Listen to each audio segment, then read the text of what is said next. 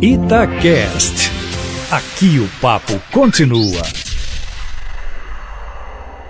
Pois é, Cátia, o presidente Bolsonaro até tentou segurar, quis peitar aí a situação, mas não conseguiu.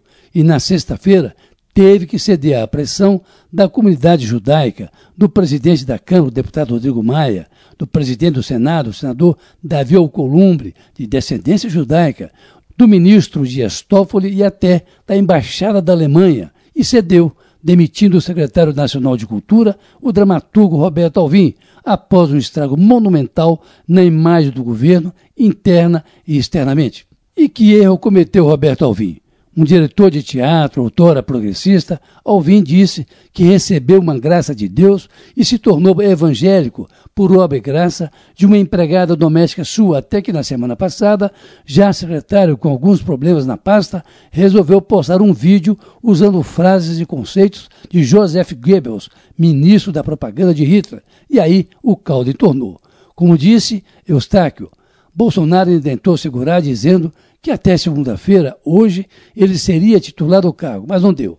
E na sexta-feira, diante de uma crise incontornável, antecedida por uma série de atitudes polêmicas, entre eles um ataque de Roberto Alvim à atriz Fernanda Montenegro, o presidente cedeu.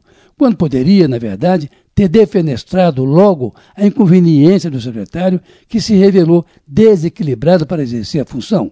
Esse breve histórico aí é para situar a crise em que se envolveu o governo diante de um secretário despreparado e megalomaníaco, bem ao estilo. Essa crise pode acabar hoje, com o um convite feito pelo presidente Bolsonaro à atriz Regina Duarte para assumir a função que cabia a Roberto Alvim e com a proposta tentadora, dar novamente à secretaria o status de ministério.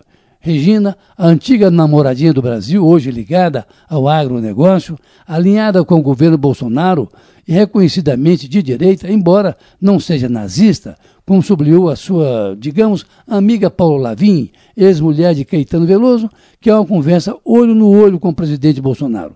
Dessa conversa, já que o convite foi feito, Regina Duarte pode ser a nova ministra do governo, ministra mesmo, tirando assim a secretaria do Ministério do Turismo, onde estava alojada pro forma, exatamente por desavenças anteriores de Roberto Alvim, ultrapassando o governo assim mais uma crise, das tantas que tem vivido, por questões ora maiores, ora menores, mas de todo jeito crises que poderiam ser evitadas, como essa agora, em plena efervescência, do ministro-chefe da Secretaria de Comunicação do governo, que é acusado de receber propina de agências de publicidade e de veículos de comunicação, numa situação que vai acabar, certamente, no Tribunal de Contas da União. E de lá ninguém sabe onde mais, com novo desgaste para o governo que cisma em tentar segurar certas coisas sobre as quais ele não tem controle. De forma que logo mais, quem sabe, ainda agora de manhã, já que Bolsonaro vai se encontrar com Regina Duarte no Rio de Janeiro,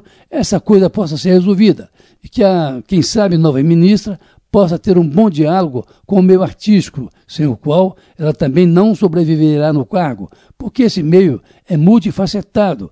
Tem gente do cinema, do teatro, da música, das letras, defende posições antagônicas, mas se houver equilíbrio, diálogo e muita paciência, Regina Duarte pode permanecer, claro, até o final do governo. Isto é, se ela sair convencida de que Bolsonaro tem bons propósitos para a cultura, nessa conversa olho no olho que ela quer ter ainda agora de manhã com o presidente Jair Bolsonaro. Carlos Lindenberg, para a Rádio Tatiaia.